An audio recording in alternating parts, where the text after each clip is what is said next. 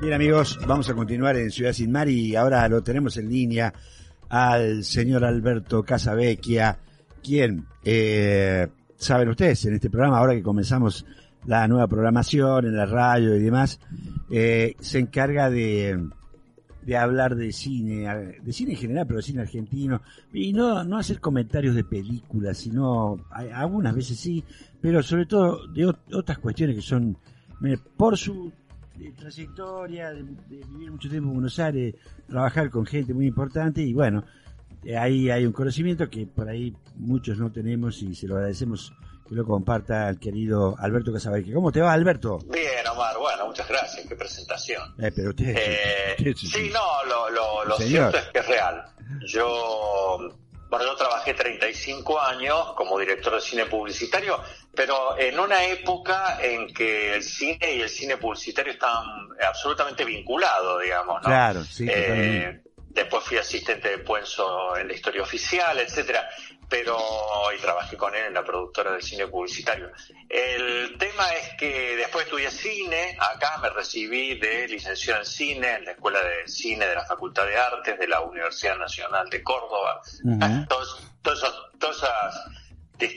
pero eh, amo el cine desde la perspectiva de, cómo se hace, y bueno, ahí tenemos eh, que dar un, un, pésame, un saludo triste, viste, a los familiares y amigos de Paula Suárez. Oh, ¿Te acordás que nosotros la entrevistamos? Nosotros la entrevistamos, ella vino a hablar de justo de cuando se promulgó, vino a hablar del programa Ciudad Sin Mar, cuando se promulgó la ley de fomento y promoción para la industria audiovisual. Sí, claro. La ley 10.381. Que, estaba, estaba muy contenta ella con esa ley, ¿no? Sí, sí, fue clave, está siendo clave. Fue realmente algo eh, verdaderamente un balde de agua fría. Así que quedó toda la, la, comunidad eh, afectada, cinematográfica así, muy, muy afectada, porque era una persona joven, tenía 41 años, pero que había logrado cosas eh, increíbles, increíbles. Tenía una, una, gran, una, persona, una gran personalidad y una gran capacidad de hacer que claro. El cine, claro, porque el cine de Córdoba se caracterizó por décadas en ser un cine diletante, de gente que tenía un proyecto y te contaba que tenía ese proyecto durante 18 años. Claro, pero nunca podía hacerlo. Nunca lo podía hacer o, mm, era muy difícil, obviamente, eh, ahora es relativamente más simple, pero también te hace falta eh, todo esto, una ley, eh, mm. un polo audiovisual con un tipo como Álvarez, que no es para dorarle la píldora, pero que es un hombre de enorme experiencia, de gestión. Sí, claro, claro, claro. Y, Paola, que era una leona, ¿viste? Mm. Que armó su productora, su, cam, su casa de alquiler de equipo, era presidenta de la Asociación de Productores Audiovisuales de Córdoba, PAC. Una, una figura, mm. una gran figura. Bueno, es una pena, la verdad. Así que que descanse en paz y nos saludamos a la familia y a los amigos eh, con, con un gran cariño. Eh, hay otro tema también eh, que... ¿Te acordás que nosotros entrevistamos también? Ahora ya tiene su historia eh, la columna de cine en Ciudad Sin Mar. Ah, pero... nosotros entrevistamos a Pablo Vergara y César Aparicio, que eran el director y el productor de una serie que se estaba haciendo en el 2018 o 19, Cuentos para viernes por la noche, ¿te acordás? Sí, claro que una película, una serie de, eh, cordobesa de Chico Espontano, eh, Pablo Vergara. Y la, el notición es que eh, se la compró Amazon Prime, así que va a salir, sí, sí, la verdad es que es un logro enorme. Mm. Eh, la plataforma Amazon, o, o, sí, sí, Prime Video o Amazon Prime, depende cómo la quieras llamar. Eh, pero la está anunciando para verla desde el 30 de julio, así que ya tienen que haber, no sé si la pasan, porque el 30 de julio justo fue viernes, no sé si la pasan los viernes, ah, bueno, después se va a poder ver completa, pero la van, em, la van emitiendo así por semana, ¿no? Así que mm, es una serie que tenemos que contar a los amigos de terror, suspenso y situaciones fantásticas y son interpretadas por un gran elenco de actores, de actores cordobeses y fue hecha por técnicos de acá de Córdoba. Así que la verdad es que vale la pena estas historias fueron rodadas en el 2018, mira, pongo yo acá en Córdoba, ah. y están, están inspiradas en la estructura narrativa de la famosa serie televisiva Dimensión Desconocida, mm. eh, que, se emitió, que se emitió en Estados Unidos en 1959. Eh, es una colección de historias breves, ¿viste? Que están combinadas, acá dice cuidadosamente, la intriga, lo fantástico, el terror, y en una atmósfera que remite a clásicos como Cuentos de la Cripta o La Dimensión Desconocida. Cada episodio cuenta con un presentador que nos introduce en el relato de turno y las historias narradas en cada capítulo son independientes entre sí, sin embargo las interpreta un elenco estable, de manera que en todos los episodios encontramos a, los seis personajes que cambian su caracterización, pero conservan el mismo, el mismo nombre e incluso algunos rasgos de su personalidad. Así que bueno, eh, una gran noticia, cuentos para viernes por la noche, una serie que se estaba haciendo cuando entrevistamos a Pablo Vergara y César Aparicio, dos muchachos muy jóvenes, eh, uno director, el otro productor, y que hoy, una vez que le terminaron estos ocho capítulos, Amazon Prime se los...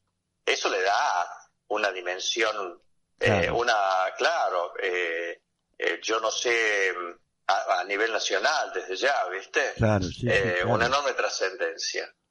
Y una tercera, un tercer comentario que quería hacer, bueno, aparte de decirle mucho éxito a Vergara y a Aparicio, es que una otra entrevistada por nosotros, Lorena Quevedo, que es una productora, así digamos, es sumamente importante también, como en su momento lo fue Paula Suárez, eh, que está eh, produciendo la ópera prima de un alumno de la Escuela de Cine de la Universidad Nacional de Córdoba, Isma Sgay. Este Isma Sgay fue compañero mío en la Escuela de Cine, eh, un joven muy talentoso y esta es la ópera prima, pero tiene sus, se llama Los Inoportunos y tiene previsto estreno para el 2022. Qué, bueno, qué bueno. Sí.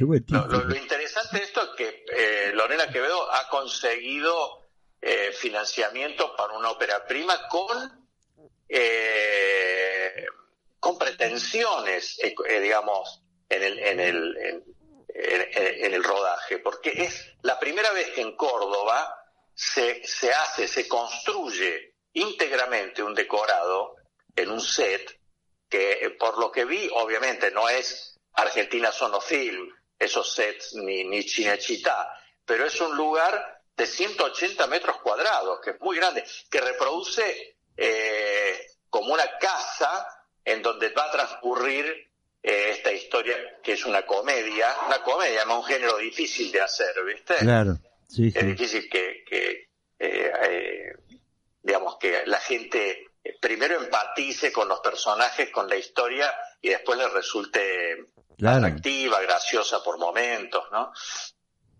Transcurre en los años 90, tiene 15 actores en el elenco, en este gran set, como te digo, el primer gran set construido en Córdoba, eh, y 20 técnicos que participan del rodaje y que la historia es, eh, es, eh, eh, eh, bastante simple, se ve que transcurren horas, porque dice que José María, que es un muchacho, tiene una hora y media para preparar una cita que desea hace meses, pero su departamento se ve invadido por sus tres amigos, su hermano, su hermana y su madre, y una vecina que además es el antiguo amor de su vida. Interesante. ¿Cómo hace para echarlo a todos? Claro, calculo yo, viste, que va a tener una velocidad tremenda de diálogos, de movimientos, de puertas que se abren, puertas. Hay una gran tradición de este tipo de comedias en, en el cine argentino, mm. digo, desde Christensen, eh, pasando por Tiner, etcétera. Así que ojalá que, que Isma haya estudiado bien eh, la manera de hacerla eh, es un cinéfilo, así que, y el hermano es crítico de cine, un crítico Skype, un crítico de cine importante de acá de Córdoba.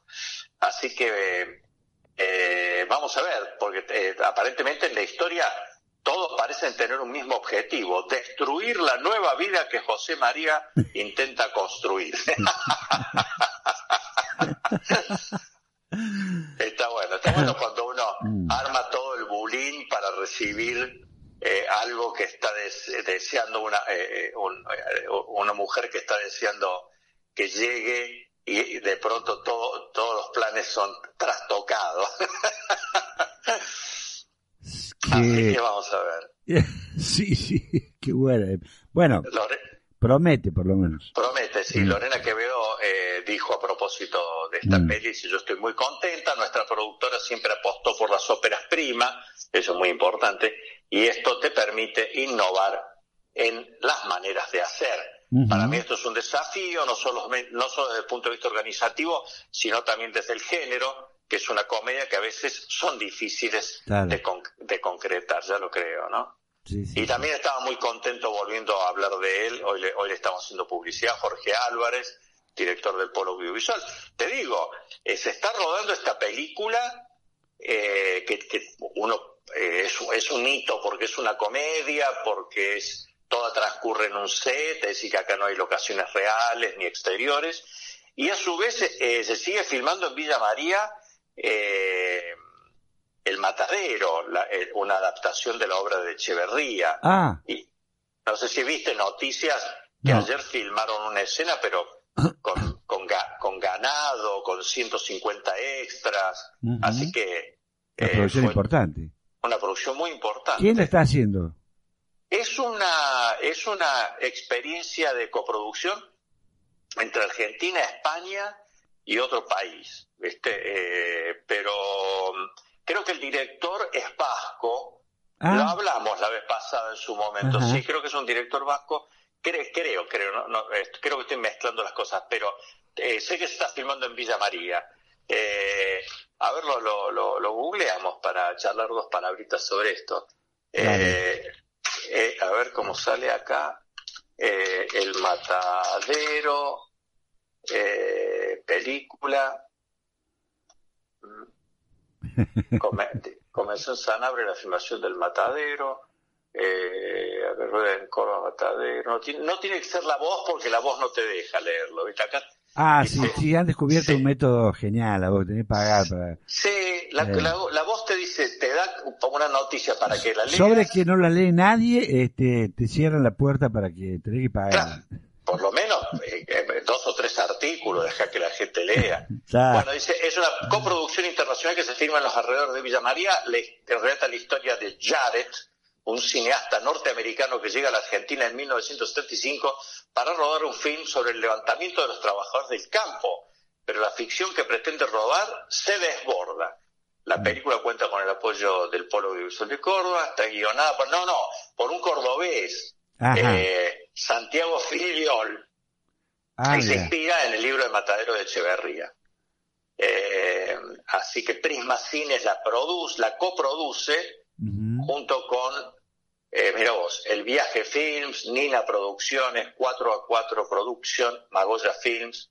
Esta mega producción tiene el objetivo de participar en el Festival de Cannes y estrenarse en salas de todo el país. Así que ahí lo tenés, ¿eh? Mira vos. Así llegamos acá, es como una película cordobesa. Eh, trabajan actores de Córdoba, tal vez vos conozcas a alguno, de Buenos Aires y de España. Eh, trabaja Julio Perillán, que me, eh, me suena, bueno, Malena Villa, Eva Bianco, Eva, Eva Bianco Sí, claro. eh, eh, es, es preciosa. Ahora Bianco es un apellido italiano y ella tiene como un aspecto em, de, de- de mexicana, ¿viste? Sí. De- tiene un aspecto así de pueblo originario, una cara Mm. bellísima, ¿eh? Muy interesante. muy y ha trabajado en un montón de películas cordobesas. Eh, es una gran actriz de cine de Córdoba, una actriz clásica, ya está pasando a ser, digamos. ¿no? Sí, claro. Totalmente, sí, sí. Sí. Eh, los otros días la vi en una película muy linda que hizo una cordobesa que se llama Liliana Paulinelli, Ah, ¿Qué? sí, sí. si la tenés, ¿no? Por supuesto, que también estudió acá en la Escuela de Cine, Sí, claro. que se llama Error de Cálculo, que está en cine.ar, eh, en la sección de, de, de cine gratis, digamos, ¿no? Ajá. Una película relativamente reciente, creo que se estrenó en el 19. Ah, y ella mira. trabaja, y trabaja Eva Bianco, y trabaja muy bien junto a otras actor, actrices eh, de Buenos Aires, ¿no? Porque transcurre en Buenos Aires la historia. Bueno, allá vive ahora eh, Paulinelli desde hace años, ¿no? Sí, sí.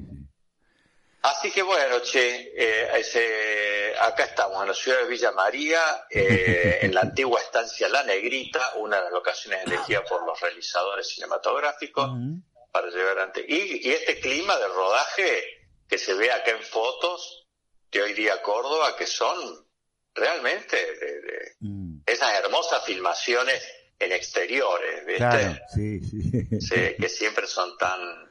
Eh, vos sabés que el cine cuando, cuando el cine se hace en exteriores, eh, se, generalmente eh, se reúne a todo el equipo o en algún hotel o en alguna ciudad eh, donde eh, casas de familia dan alojamiento, pero generalmente se come todo juntos, todos juntos. Entonces son eh, muy propensas estos rodajes en exteriores a, dislocar la vida sentimental de las personas que participan, ¿viste? Claro, sí, sí. Porque No, las historias que se arman en un rodaje, eh, así, fuera de la casa de la gente, la gente deja sus hogares para ir a un lugar determinado, como en este caso Villa María, comer todos juntos, verse todo el día, etcétera Ah, pasan cosas. Algún día voy a, algún día te voy a hacer una columnita con anécdotas de filmación. Yo tengo mucho para hablar de Allá lejos de ese tiempo, una película que hicimos con Manuel Antín en el año en el año 78.